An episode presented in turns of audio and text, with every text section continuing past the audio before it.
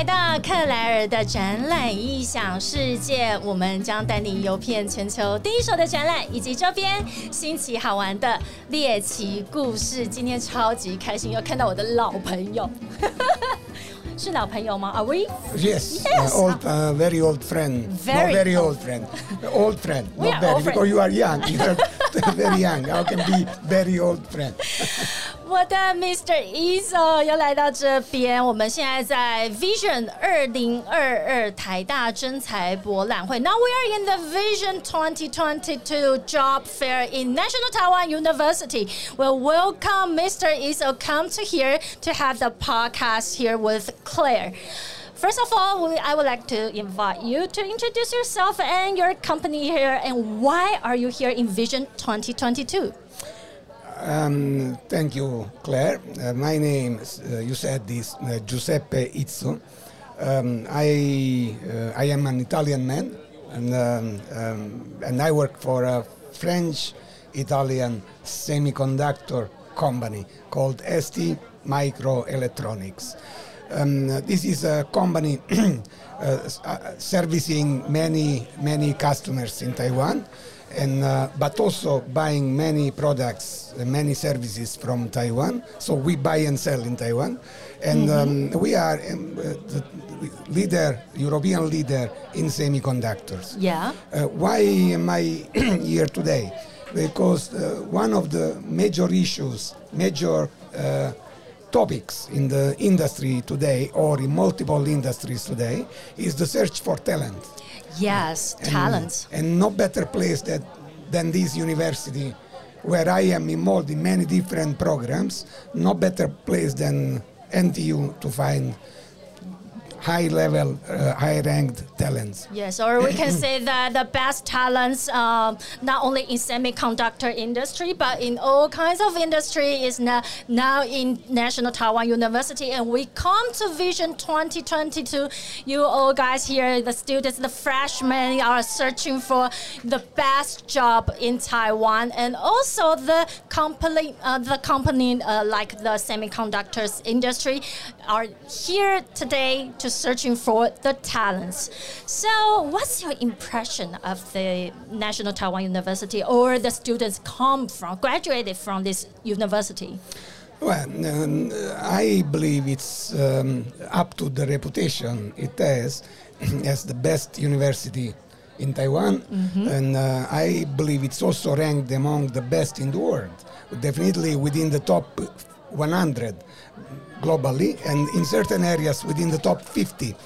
Uh, I have more recently, I have been involved in a number of programs with uh, lectures to students or other activities. Um, and I have to admit that the students here, especially in this generation, are very well educated, very smart, and very interactive. And I believe they are quite ready for, a, for uh, work challenges at global level.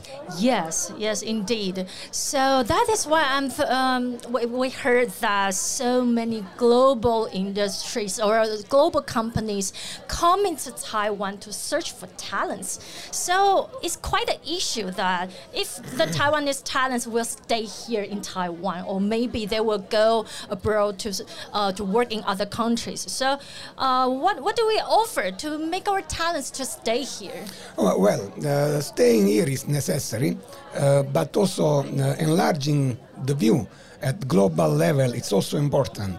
So I believe there must be a good, good mix of these two experiences. Maybe starting in the beginning from Taiwan, then going through companies on an international experience, then coming back to Taiwan within the same company or the same industry, okay, or different industries. I believe that the enlarging enlarging the experience on a global scale is equally important. But today there are also a lot of Taiwanese companies that are global companies, so Yes. this experience can be also attained through these European uh, Taiwanese organizations. Yeah, yeah.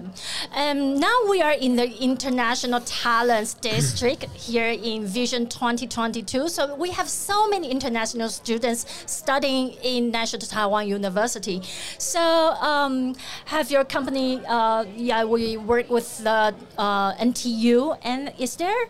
a lot of international students is going to uh, work or to cooperate with your company? Or maybe i know that at this meantime you are the vice chairman of the ecct how about your members now searching for international students here in uh, vision 2022 there are many many of our uh, member companies today at this fair and i believe that they are equally motivated to engage uh, students, um, young talent.